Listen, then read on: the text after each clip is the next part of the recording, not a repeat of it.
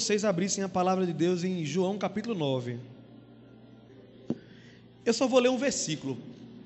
E o resto eu vou falar no caminho do. João capítulo 9, versículo 25. João capítulo 9, versículo 25. Está escrito: Não sei se ele é pecador. Respondeu o homem: Mas uma coisa sei, eu era cego e agora eu vejo. Vocês podem ler isso aí comigo? Um, dois, três e já.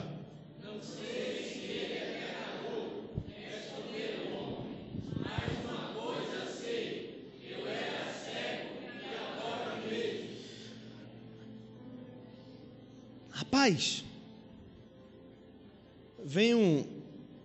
Eu fico muito feliz quando eu vejo alguém feito Heitor falando sobre identidade. Algumas pessoas ficaram voando ainda porque ele fez assim: antes de começar, tem uma brincadeira.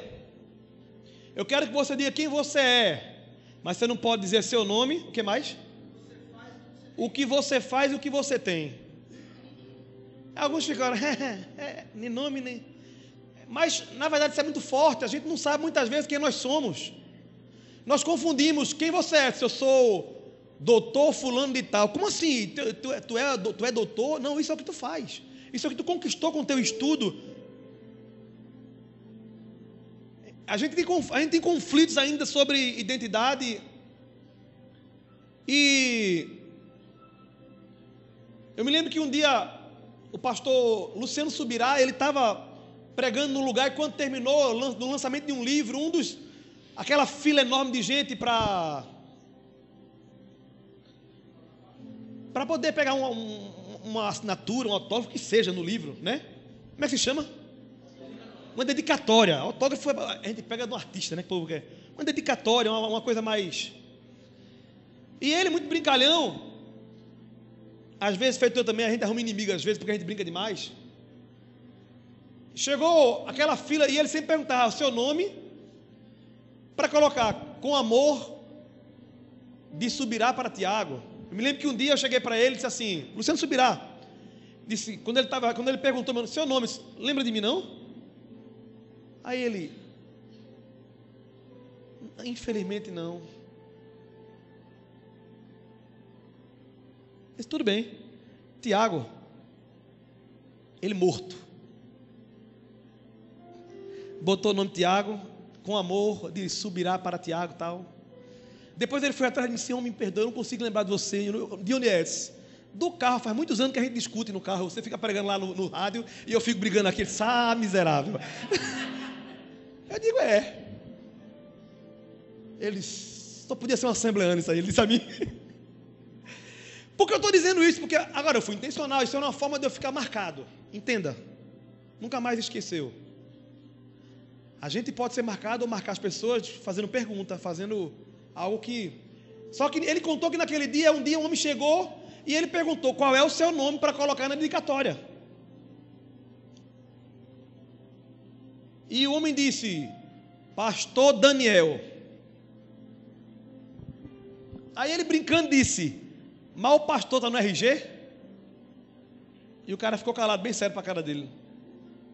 Ele entendeu que o cara não, não, não gostou da brincadeira. Aí ele calado, estava calado, ficou, escreveu, né? Diz subirá com amor para Daniel. Aí o pastor Daniel pega o livro, quando olha a dedicatória e viu que tinha o nome Daniel, não tinha pastor na frente. Olha para ele e disse: O Senhor me desonrou. Ele disse: Como assim? Não tem pastor na frente do meu nome. Ele disse: Então olhe pelo lado positivo. Eu desonrei eu e o senhor, porque no nome de Subirá também não tem o nome pastor. Ainda assim o cara ficou irritado e foi embora. Essas coisas acontecem porque nós não sabemos quem nós somos muitas vezes. Nós precisamos de algum subterfúgio, de algum cargo, de alguma função, de alguma posição, que alguém diga a respeito de nós para os outros quem nós somos, para quem sabe, talvez nós nos acharmos alguma coisa. E esse texto, estava meditando hoje, já preguei tanto sobre isso aqui, mas nunca nessa, nessa ótica, como estava falando Heitor aqui. O texto fala de um homem que cego de nascença, diga assim, nascença. Eu acho que quando se fala de cego, para falar de nós, esse aqui é o melhor cego. Porque tem gente que acha assim, não, no meio do caminho eu me desviei, eu nasci crente. Nasci num berço evangélico. Quem já ouviu isso? Nasceu num berço evangélico? Deve ser a marca, é evangélico.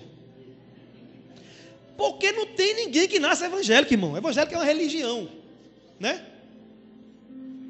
Esse é o pior que tem, aquele que nasce e já acha que filho de crente é crentinho, filho de peixe é peixe, mas filho de pecador é pecador. Diga assim, Pai do Senhor, pecador. Que às vezes a gente acha que a gente é. Então, o cara é cego de nascença, está ali fazendo a única coisa que ele podia fazer naquela cultura. Porque hoje, na nossa cultura, é diferente. As barreiras são quebradas conforme a mudança de mentalidade. Você vê cego de nascença dando palestra em milionário. Amém ou não amém? Dando treinamento, dando aula em faculdade. Essa, esses dias eu vi uma mulher que teve um derrame, ela não tinha muita movimentação, ela não tinha muito, muito controle sobre até a fala, sendo formada em medicina. Olha o poder de uma pessoa que sabe quem é. Aí então vem Jesus, esse texto fala que Jesus vinha com os discípulos andando e ensinando aos apóstolos. De repente, um dos apóstolos, só pensa que foi Pedro, porque sempre tem questionava as coisas, era ele olhou para o cego de nascença e sabiam que era cego de nascença, ou seja, era alguém conhecido. Alguém aqui lembra de algum mendigo de muitos anos? Irmão, quando eu era criança, tinha um mendigo. Que eu ia para o colégio de tradição, eu saía do Caxias. E todo santo dia, durante anos, ele estava na frente do Compre Mais, com um esparadrapo no nariz. Quem lembra desse mendigo? Vitória. Olha aí, alguns aí, ó. Um esparadrapo no nariz, um negocinho que saía assim, com, acho que era a urina, não era que ficava em algum lugar. Meu irmão, 300 anos. Tem aquela outra que anda com radinho, lembra do radinho que fica puxando? Quem lembra do radinho? Tem gente que vira história na cidade. Tem aquele outro que era Beto Barbosa, você tocava nele, ele ficava. Pessoas históricas na cidade, é ou não é? Quem lembra? O povo mais antigo lembra de. Como é daquele outro? Mané Capão, quem lembra Mané Capão? Irmão, tem gente que nunca viu, mas sabe a história Mané Capão. Eu lembro dele, Mané Capão, eu, eu vi Mané Capão. Eu sou dessa época. Eu acredito que esse cego era um desse aí. Porque todo mundo que passava sabia da vida dele. Tanto que ninguém perguntou se ele era cego de nascença. De repente, foram fazer uma pergunta a Jesus, mas foi uma pergunta já com uma afirmação. Porque talvez se fosse algum de nós, perguntasse, Jesus, qual é a história desse cego? Já que eu sei que estou ligado que o Senhor é Deus, o Senhor sabe de tudo. Mas não. A pergunta foi sim. E esse aí? Eu sei que ele é cego e eu sei que ele que alguém pecou. Mas quem foi que pegou? Pecou. Essa parte, o resto eu sei, mas essa parte eu não sei não. Quem pecou para quê? Diga assim com o objetivo de. Diga assim pela punição de.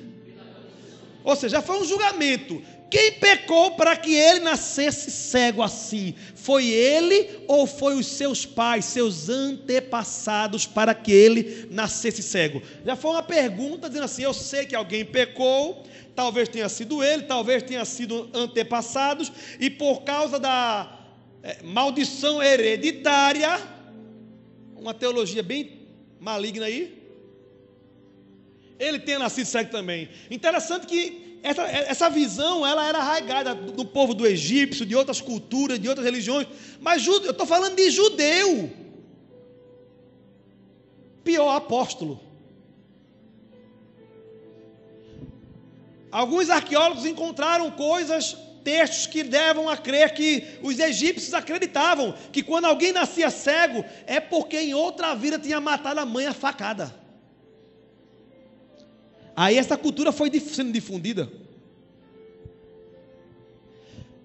Só que na modernidade de hoje nós temos o espiritismo, né? O espiritismo que fala que a pessoa pinta miséria nessa vida, aí ela morre e nasce de novo para poder pagar pela é o karma, né?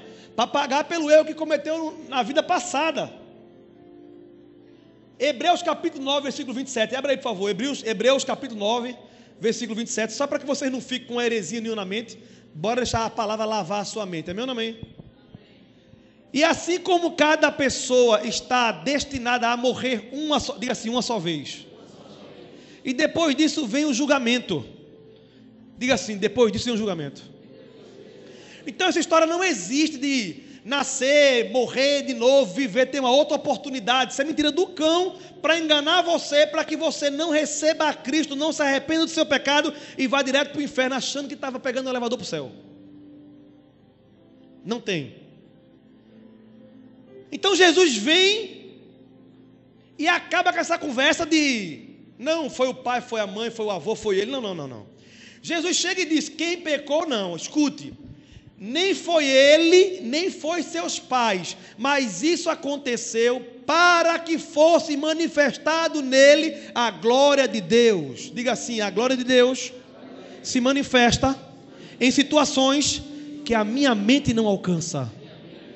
Talvez o que você esteja sofrendo hoje seja exatamente onde Deus vai manifestar a glória dele na tua vida. E quando eu vi esse texto hoje com outra com outro foco, fui levado diretamente para o versículo 25. Eu vou resumir o contexto do texto para que você depois estude em casa. Jesus falou isso aos discípulos, disse: "A glória vai ser manifesta", com outras palavras, ele cuspiu no chão, fez um lodinho, um barrinho e untou os olhos do cego. Interessante que, se eu perguntar aqui, quem quer um milagre de Deus hoje na sua vida? Quem quer um milagre? Até a mão, até, até feder, levanta assim para ver. Mas você quer um milagre como? Nós temos o costume de hoje em dia de dizer até como é que a gente quer que Deus faça. Senhor, faz assim. Olha, Deus. Ó, oh, Senhor, venta por esta. A gente muda até o tom na voz. Entra por esse caminho, opera no coração do homem, mexe, Deus, fa... oh, aleluia. A gente diz vem ou vai, em vez de dizer eu espero em ti. Imagina se fosse hoje, Deus dissesse assim: vem cá. Imagina eu dizendo a você assim: vem cá, gordinho. Fica aqui. Fica não, fica aí. Abre a boca. Vou cuspir dentro dela agora. Irmão, você já pensou se eu pegasse um lodo do chão e passasse nos olhos do gordinho? Sem ser cego ia ser um problema, imagina cego. Nosso irmão Heitor muitas vezes deixa a gente no vácuo. Quem aqui ficou no vácuo, Heitor? Deu a mão e. e ele? A gente dá a mão e ele. Fala, pastor. E a mão aqui, ó, no vácuo. Aí a gente de repente baixa a mão sem nem perceber para ele não ver. Ele já não estava vendo mesmo. Ele quase não chega, é seis metros, né? Mais ou menos seis metros. Mas se estiver perto demais também ele não vê, não. Embaixo aqui não. Depois de seis metros, ele não sabe se é um cachorro, se é um gato, se é uma pessoa. Irmão, aprenda isso, porque senão você vai pensar que o irmão passou e está desviado, não quis falar comigo. Ele não viu. Amém ou não amém? Jesus vai, cospe no chão. Aí imagina a cena, porque o cara, quando tem problema de visão, ele escuta que é uma beleza, é assim ou não é? Só está um negócio lá atrás, ele plim, plim, caiu uma moeda. É ou não é? O cara parece que desenvolve outro sentido. O cara que não, normalmente, quando ele não escuta bem, e ele também não tem um problema na, na vista, ele já enxerga mais, porque é um foco fora do comum. Já viu o cara que é surdo? Ele lê lábio que o cara faz, tem que botar a mão assim, para ninguém ver o que ele está falando. Já viu no futebol? Os técnicos ficam falando assim agora, o jogador, porque o cara fica lendo lábio. É uma tecnologia, uma expertise, é uma habilidade, melhor dizendo só que a gente quer dizer hoje a Deus como Deus vai trabalhar. Deus fez. Cuspiu no chão. Imagina aquele cego ouvindo. Sim, se eu conheço isso. O que, é que vem pela frente? Bora, levanta. Levanta, levantou, e Jesus, ele, era ele levantando e Jesus se abaixando. Tu consegue entender isso? Porque ele estava no chão pedindo esmola. Jesus levanta ele. Aí a Bíblia diz que ele fez um lodo. Irmão, para poder pegar no chão, Não é assim, não, é se abaixando. É como se Cristo tivesse mais uma vez fazendo como Deus fez no jardim, indo no barro para fazer o homem do barro. É o Deus Todo-Poderoso descendo em humildade, humo, humildade, vem na terra, vem de. É, é o Deus Todo-Poderoso não tendo problema em como os homens o ver, porque Ele sabe quem Ele é. Não importa se Ele está em cima, se Ele está embaixo. Ele é Deus acima de tudo. Se abaixa, cospe no chão, faz um lodinho passa no olho do cego, irmão. Só que pensa comigo, aquele cego podia gritar: peraí, irmão, que negócio é esse? Os apóstolos podiam dizer assim: mas Senhor, o Senhor não curou aquele outro, somente dizendo: veja. Teve outro que ele cuspiu na cara. Quem está preparado para levar uma cuspida de Jesus? Talvez a tua falta de humildade para esperar Deus fazer como Ele quer é que está atrapalhando Ele fazer o que Ele quer fazer. Deus sabe trabalhar. Diga, diga, diga para uma pessoa só assim: vaso, Deus sabe trabalhar.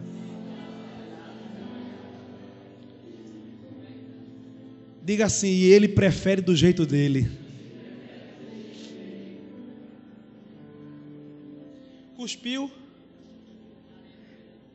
fez o lodo, ó.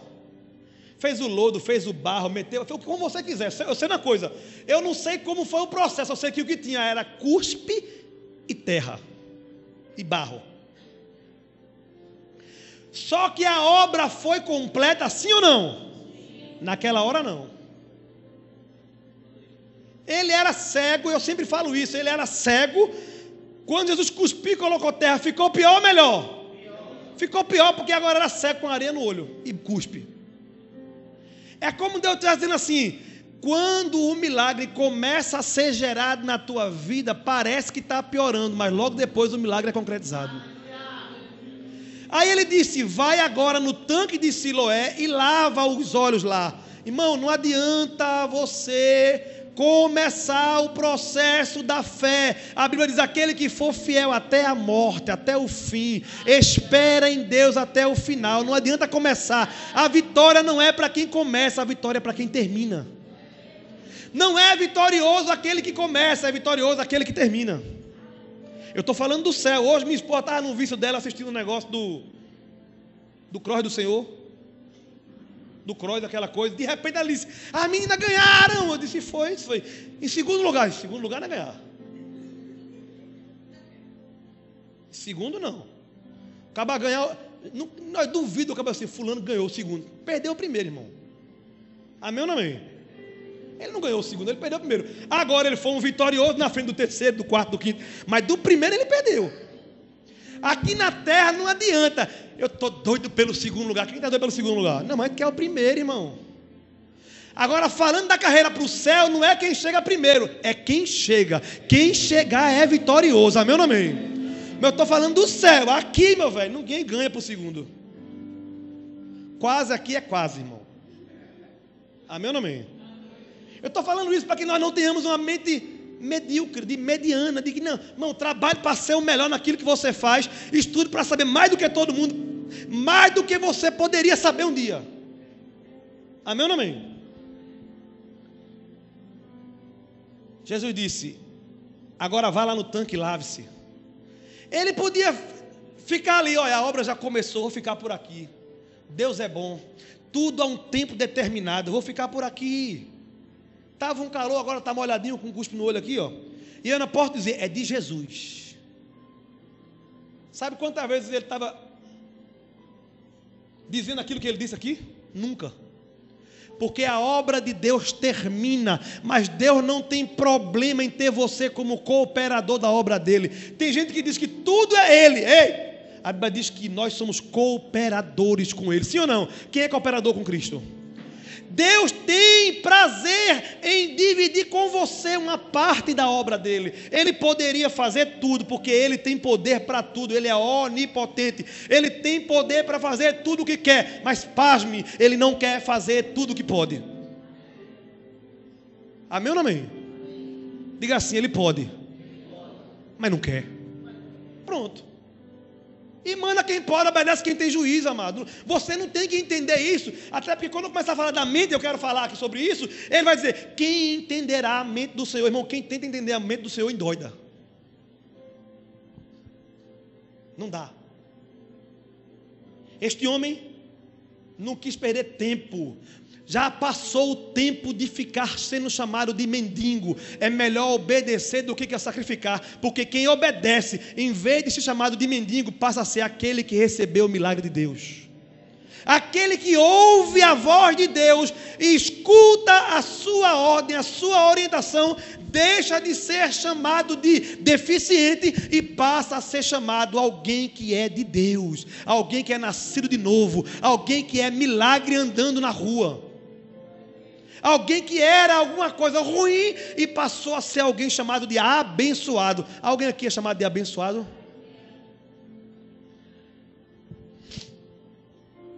Esse homem foi,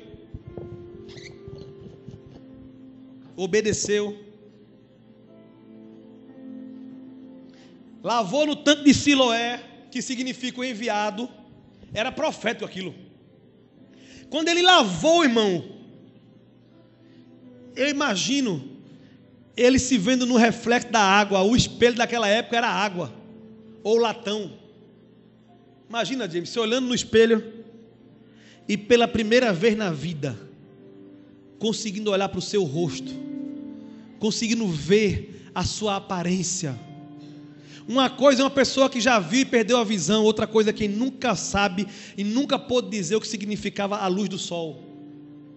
Alguém que nunca pôde ver o que era azul, o que era vermelho. Alguém que nunca pôde dizer o que era feio, o que era belo. Mas de repente, porque obedeceu à voz de Deus, as escamas caíram e começou a enxergar como nunca. E agora eu quero começar a falar sobre a importância de ter a mente de Cristo, os olhos de Cristo. A Bíblia diz que nossos olhos é a janela da alma, diga assim: janela da alma. A alma na Bíblia não está falando do espírito, está falando da mente. Esse homem não conhecia Jesus, mas quando ele viu o milagre que ele recebeu, foi o suficiente para ele saber: quem me tocou foi diferente. E esse homem ficou fazendo um, um barulho por onde passar, porque em vez de estar mendigando, ele agora estava andando pela cidade. Ao ponto de algumas pessoas pararem, olharem para ele assim e dizer: Vem cá, aquele ali não é aquele mendigo que mendigava ali na cega de nascença? Aí outro dizia, é ele. Aí o outro dizia assim, rapaz, parece com ele. Só que o texto fala que ele virou-se assim, olhou e disse: Ei, sou eu mesmo, eu era cego, mas agora eu vejo. Eu me lembro que um dia um amigo meu chamado Saulo Campos, crente hoje, uma bênção. Saulo andava pela primitiva Miranda comprando crack. Era curioso. Jesus chegou, salvou a vida dele.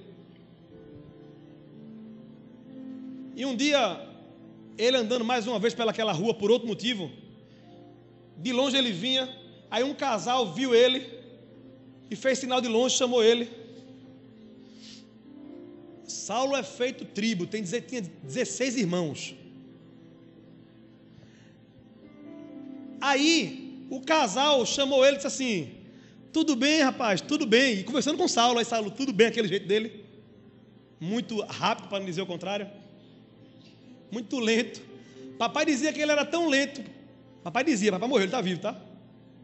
Papai dizia que se Jesus voltasse num piscar de olho de Saulo, dava tempo de muita gente se arrepender ainda. De tão lento que ele piscava. Papai dizia que a única coisa que ele fazia rápido era espirrar, porque era involuntário. E ele, naquela lentidão santa dele, ele foi perdoado, mas a maconha comeu muita coisa da mente dele. Depois manda para ele essa mensagem. E ele contando a história a mim, ele que conta essa história, ele chora. Ele estava na prima de Miranda e aquele casal disse assim: Rapaz, tudo bem, tudo bem. A gente te chamou porque a gente queria saber do teu irmão, como é que ele está? Aí ele disse: Qual? 16, né? Ou é 12, sei lá. Aí a mulher disse: Saulo Branco, que mora ali, na subida do Pelo Ribeiro, Ele, Saulo? Saulo sou eu. Que brincadeira. Teu irmão, rapaz, Saulo? Saulo sou eu. Não pode ser tu, não. Ele só, mas está dizendo a mim que não sou eu. Mas Saulo estava acabado, magro, no crack, curioso. Ele disse: Era eu, mas Jesus me salvou e agora eu sou assim. Rapaz, a mulher começou a chorar na meio da rua e o homem, não pode ser, ficou aquela luta: É, não é, não é. Ei, quando Jesus chega, muda a aparência, muda a fala, muda o olhar, muda tudo na vida da gente. Aquele homem estava naquela luta, parece que é ele, é ele. Aí ele disse: Calma, pessoal, sou eu. Quando ele disse isso, pegaram ele, levaram ele para o sinédrio para julgar ele. Aí os religiosos chegam nessa hora, porque religioso para fazer milagre não faz não, mas para saber o que está acontecendo ele faz um relatório. Aí levou para dentro do templo e fizeram o julgamento do questionamento. Ei, como foi esse negócio? Aí ele contou: um homem veio, chamado Jesus, cuspiu no chão, fez um lodo, passou nos meus olhos e agora eu vejo. Mandou me lavar no tanque de Siloé, lavei, quando lavei, estou vendo. Conta de novo. Um homem veio, cuspiu no chão, fez um lodo, botou no olho, mandou lavar no, de Siloé. Eu lavei, quando eu vi, estou vendo. Manda chamar o pai desse cabra. Aí vem o pai e a mãe, religiosos. Já viu? Tem pai e mãe que fica sofrendo que o filho era uma peste. Miserável. Só dava trabalho. Aí se converte vira uma bênção. Mas o pai diz: nasci católico, vou morrer católico. Ou nasci na minha religião, entrei na minha religião, meu avô, minha avó, todo dia eu vou morrer nessa religião. Irmão, como se fosse a religião. Em vez dele dizer assim, rapaz, eu não quero saber onde eu nasci, eu quero saber como eu vou morrer. No mesmo jeito que meu filho, vivo na pessoa de Jesus. A vida da pessoa, do filho que ele ama, não é o suficiente para ele abrir mão da religiosidade. Alguém conhece alguém assim? Os pais foram chamados, em vez dos religiosos perguntar ao, ao cara que recebeu o milagre, agora viraram para os pais: Sim, vocês são pai deles? Sim. Ele era cego de nascença, cego de nascença. E como foi que ele foi curado? Só olha, que ele é nosso filho, a gente confirma que ele era cego de nascença, também confirmamos, mas sobre esse negócio aí, vocês perguntem a ele, porque ele é maior de idade, ele responde por ele mesmo, ele pode resolver-se, só porque tinha uma nova lei que dizia: se alguém confessasse que Jesus era o Messias, seria expulso do templo. Preferiram a religião do que ver e adorar aquele que fez o um milagre na vida do seu filho. Irmão, eu não queria nem saber mais de religião. Disse, rapaz, eu quero o que fez aqui, ó. Simplesmente. Voltaram para ele mais uma vez. Conta a história de novo, como foi, para o cego, pro cego. Só que eu acho que ele era meio nordestino. Na terceira vez, disse, rapaz, vem cá. Eu já contei três. Quer que eu conte? Vocês estão querendo seguir ele também? Disse, como é? A gente segue Moisés. Você serve pecador. Nós seguimos a Moisés. E você segue um pecador. Só que alguém disse, rapaz, nós bem sabemos que Deus não escuta pecadores. Você diz que ele é o quê? Ei, cego. Eu digo que ele é profeta. Jesus é profeta. Tem gente que tem um encontro com Jesus, recebe uma experiência e até diz ele é profeta, mas ainda não teve a revelação de quem de fato ele é. Se eu perguntar aqui quem é Jesus, você vai dizer é profeta, é Deus, mas ainda não, não entendeu muita coisa. Aquele cara ali, ele tinha tido uma experiência com Deus, um milagre desse, que experiência. Mas o máximo que ele pôde dizer a respeito de Jesus é que ele é profeta.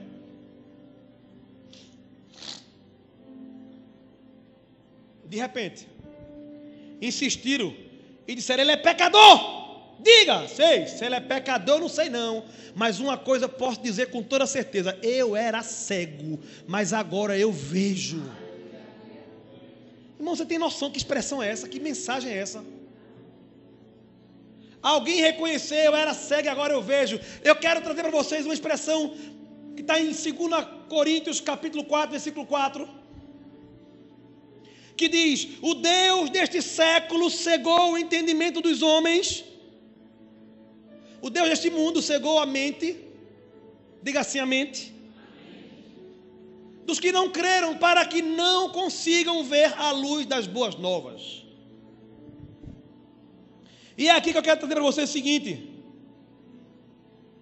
quem era eu e quem eu sou? Você pode perguntar, você pode dizer assim: quem era eu e quem eu sou? Irmão, em Mateus capítulo 22, versículo 37, está escrito: Respondeu Jesus: Ame o Senhor, o seu Deus, de todo o teu coração, de toda a sua alma e de todo o teu entendimento. Nós precisamos entender que por muitas ou a maioria das vezes que a Bíblia fala do coração, Deus não está falando do órgão chamado coração. Eu nunca ouvi falar que um médico, um cirurgião, um cardiologista abriu o peito de um ser humano, abriu o coração e encontrou uma porção de amor lá dentro. Quem já viu isso? Porque não é disso que a Bíblia está falando. O coração do homem é enganoso. Quem já viu? Esse coração aqui mente. Vou colocar esse outro coração. Esse aqui fala a verdade. Já pensou se tivesse um transplante de coração? E é assim que tem. Você transplanta um coração de um homem crente e bota no homem ímpio. Aquele coração do homem crente, quando entra no coração do homem ímpio, o homem ímpio continua sendo ímpio. Amém ou não amém? Porque seria muito fácil a gente transferir um coração, do, um coração se o coração que Bíblia falasse fosse esse coração. O texto fala: ame o Senhor de todo o teu coração. Diga assim: todo o meu coração. Bota a mão assim na cabeça, todo o meu coração. Agora, de toda a sua alma, bota a mão na cabeça e diga assim: toda a sua alma. Agora diga assim: de todo o teu entendimento, bota assim novo, todo o seu entendimento. Nosso irmão falou aqui do coração, o texto fala em 1 Samuel 16,7: O Senhor, contudo, disse Samuel: Não considere sua aparência nem sua altura, pois eu o rejeitei. O Senhor não vê o homem como homem, o homem vê a aparência, mas o Senhor vê o coração. Bota assim: o coração. Davi é chamado homem segundo o coração de Deus. E eu quero que a partir de hoje você olhe para a palavra coração e bota a mão na cabeça de novo assim e diga: É minha mente.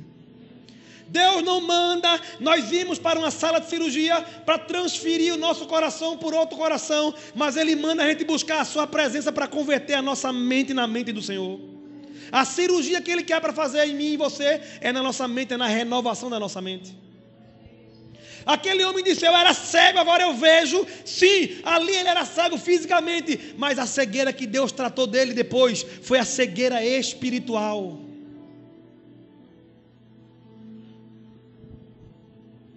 Provérbios capítulo 14, versículo 30.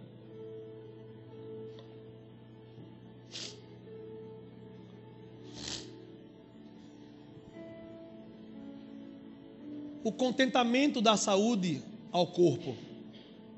A inveja é como o câncer nos ossos. Nessa versão aqui diz assim: o coração em paz dá vida ao corpo, mas a inveja apodrece os ossos. Diga assim: o coração. Bota a mão na cabeça, vaso. Diga assim: o coração. Em paz, dá vida ao corpo. Mas a inveja apodrece o coração, apodrece os ossos, melhor dizendo. Deixa eu dizer uma coisa a você. A psicologia vem falando, vem explicando, vem mostrando que pessoas que têm a mente focada no problema, pessoas que estão constantemente pensando no que não presta, pensando na morte da bezerra, como dizia meu pai, pensando nas coisas ruins da vida, estão adoecendo, estão apodrecendo por dentro. Pessoas que não conseguem perdoar, pessoas que não se libertam de um mal que foi feito a ela, dentro de si geram em seu coração uma expressão chamada de mágoa, diga assim, mágoa.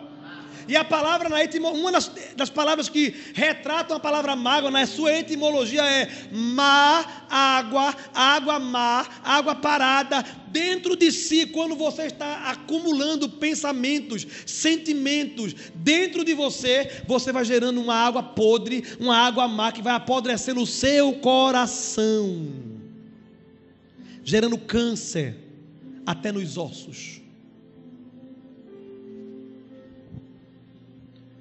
O salmista disse: Enquanto eu não confessei o meu pecado, os meus ossos iam adoecendo.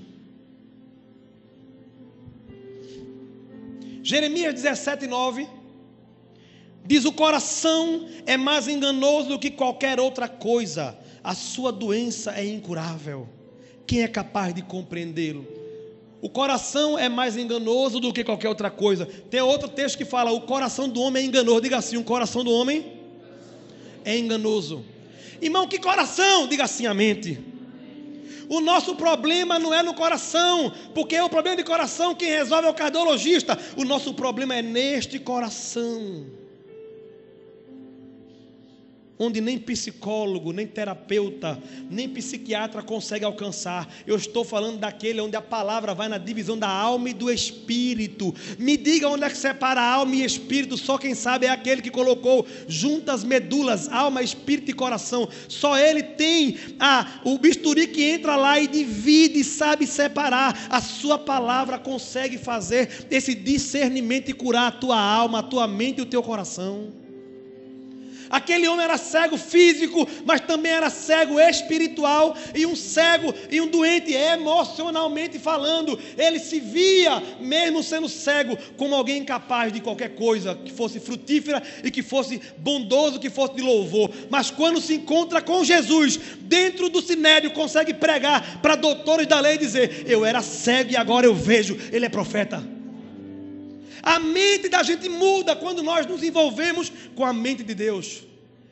Quem quer se envolver com a mente de Deus? A mente de Deus está revelada na Sua palavra. Ele fala e sua mente é restaurada. Ele fala e sua mente é curada. Ele fala e você consegue ressuscitar. Ele fala e você consegue levantar da, daquela, daquele ambiente de depressão. Ele fala e você consegue acreditar naquilo que ele disse a seu respeito.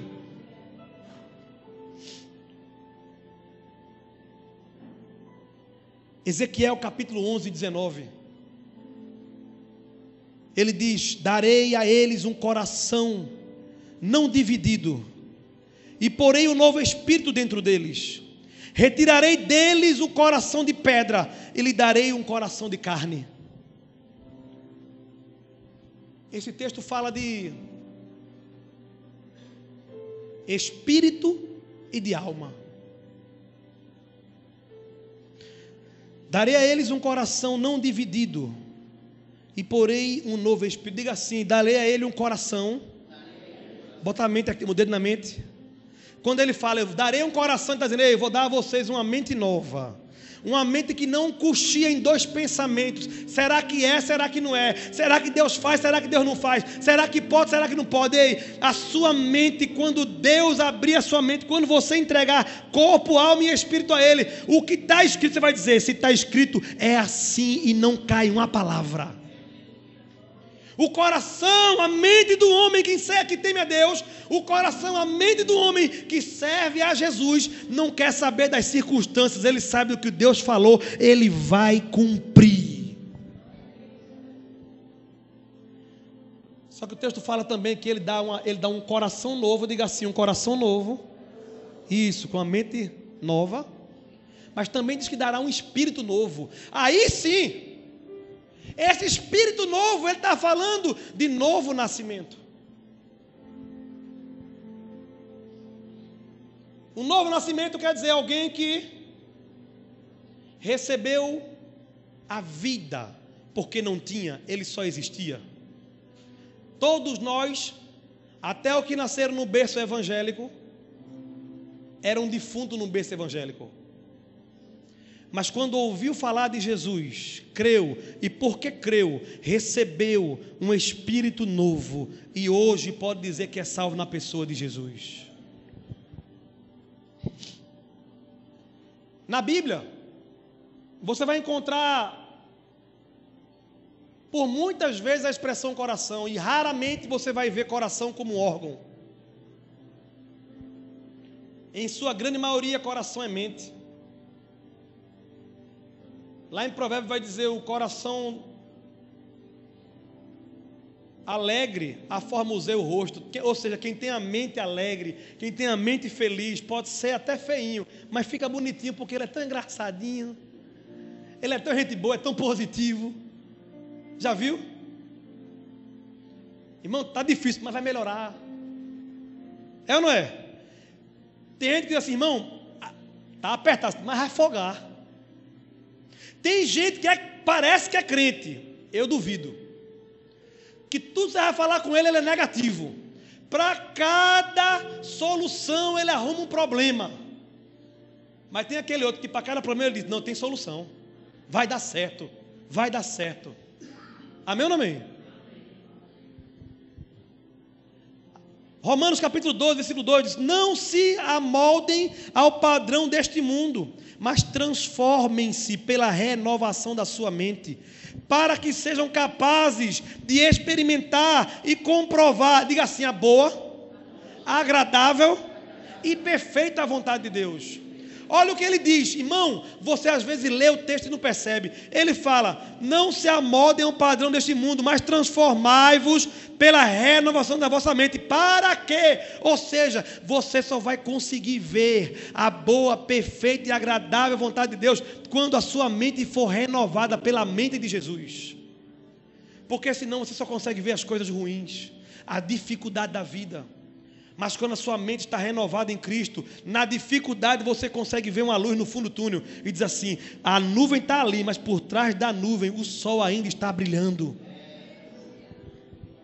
Eu não estou falando de ficar louco, não. Tá tudo ruim, não. Tá, não tá ruim, não. Tá bom, não. Está ruim, está ruim. Mas vai ficar melhor.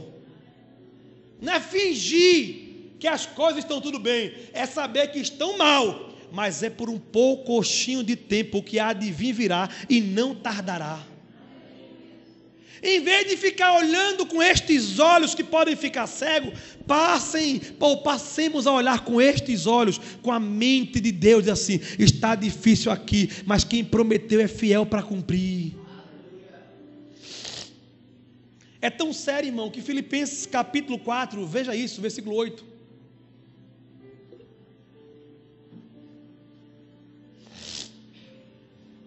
Finalmente, irmãos, tudo que for verdadeiro, repita, tudo que for verdadeiro. Não, bem forte, tudo que for verdadeiro. Diga assim, tudo que for nobre. Diga assim, tudo que for correto. Tudo que for puro. Tudo que for amável. Tudo que é de boa fama. Se houver algo de excelente ou digno de louvor Pensem nessas coisas. É Deus dizendo assim: ei, não fica pensando no que a Globo está mostrando, não fica, most... não fica pensando nas coisas que o que está ao teu redor está querendo mostrando. Pense nas coisas boas, se tem louvor, se tem glória, se tem virtude, se é algo de bom. Ocupe isso a tua mente, porque se tu colocar o teu coração nessas coisas, essas coisas virá até você com a bênção de Deus.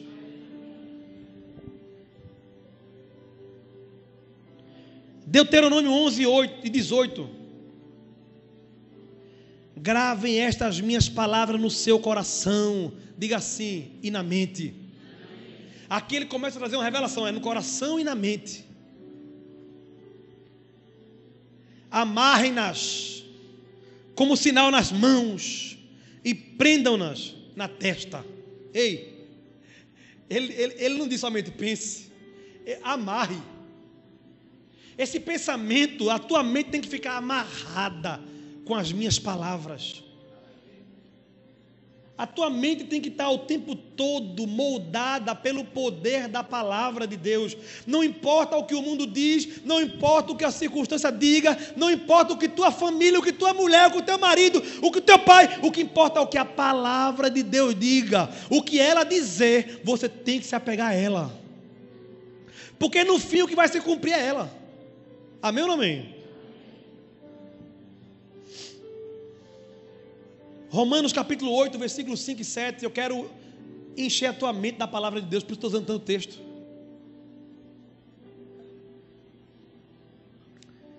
Quem vive segundo a carne tem a mente voltada para o que a carne deseja. Olha para isso. A Bíblia fala o tempo todo sobre isso. Quem vive segundo a carne tem a mente voltada para o que a carne deseja. Mas quem vive de acordo com o Espírito, e Espírito de letra maiúscula, não é o teu Espírito, é o de Deus. Tem a mente voltada para o que o Espírito deseja. Irmão, a sua mente tem que, você tem que tomar uma decisão para que a sua mente saiba em que ou para onde ela vai estar voltada. A sua mente pode, com certeza, ser firmada na carne, mas você tem o direito à escolha de decidir: eu quero voltar a minha mente para o Espírito de Deus. É uma decisão, irmão, é uma escolha. Mas uma coisa eu lhe digo: é sua mente, é o seu coração. A escolha é sua. Saia daqui hoje escolhendo direcionar a sua mente para o Espírito de Deus. Porque o texto termina dizendo assim: a mentalidade da carne é morte, mas a mentalidade do Espírito é vida e paz. Quem quer vida e quer paz? Ah, se você ligar sua mente no Espírito de Deus, vida e paz vai encontrar com você em qualquer esquina dessa. A mentalidade da carne é inimiga de Deus porque não se submete à lei de Deus, nem pode fazê-la. 1 Coríntios capítulo 2, versículo 14 ao 16.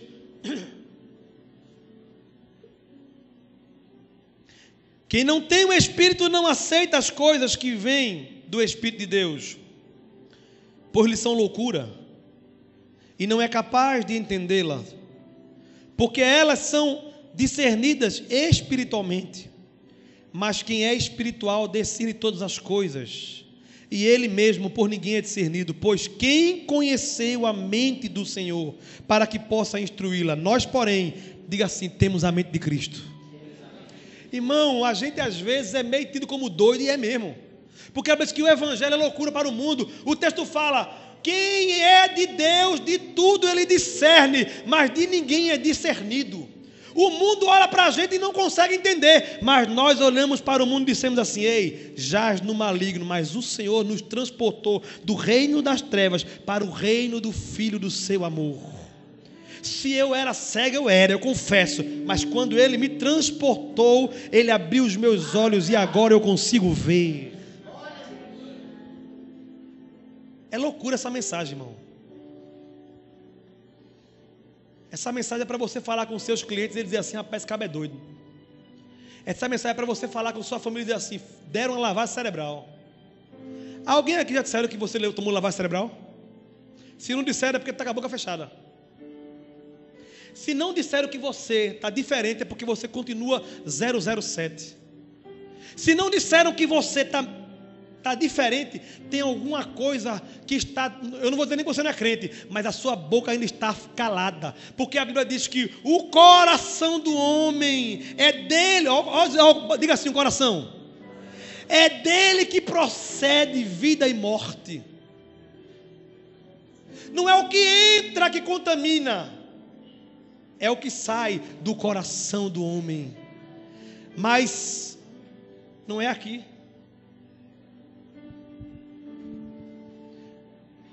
A boca fala do que? O que está cheio?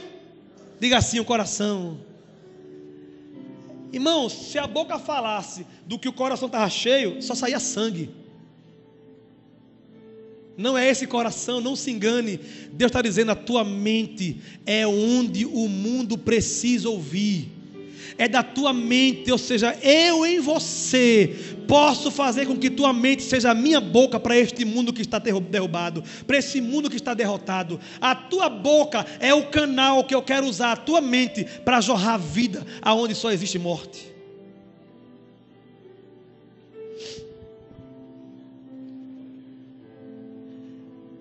Agora, quem é que pode cuidar da nossa mente?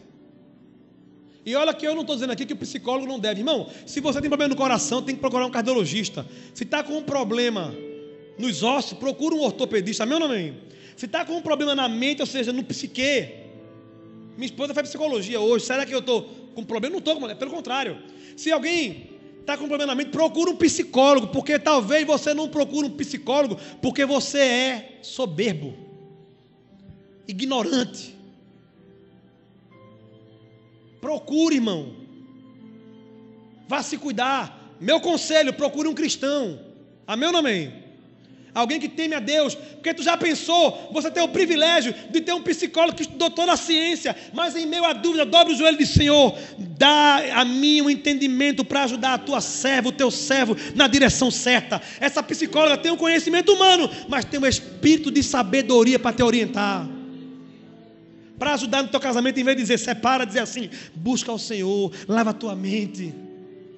Amém ou não amém? Deus é quem pode guardar a sua mente. Diga assim: o Senhor me guarda. Em Filipenses capítulo 4, versículos 6 e 7. Veja o que o Espírito Santo diz a nós. Não andem ansiosos por coisa alguma, mas em tudo, pela oração e súplicas, diga assim, pela oração e súplicas, e com ação de graças, apresente seus pedidos a Deus. Isso aqui é Deus dizendo assim: Eu tenho um remédio para a tua mente. Quer ser curado na mente? Começa a agradecer por tudo. Começa a apresentar ao Senhor. Só que apresenta os teus pedidos dizendo: Senhor, eu te apresento isso, eu te agradeço porque eu sei que tu é capaz de fazer o melhor. Eu queria te ajudar agora a fazer isso. Agora você agora vai receber uma cura na sua alma. Você vai fechar os seus olhos e vai começar a orar agora pelos teus pedidos. E vai orar, sabe como? Senhor, eu quero te agradecer. Começa a agradecer pelo, pelo que tu precisa. Fecha teu olho agora e começa a orar. Enquanto você ora, o Espírito Santo vai curando a tua mente. Qual é a tua aflição? Vai orando, Senhor, obrigado porque tu me libertou disso.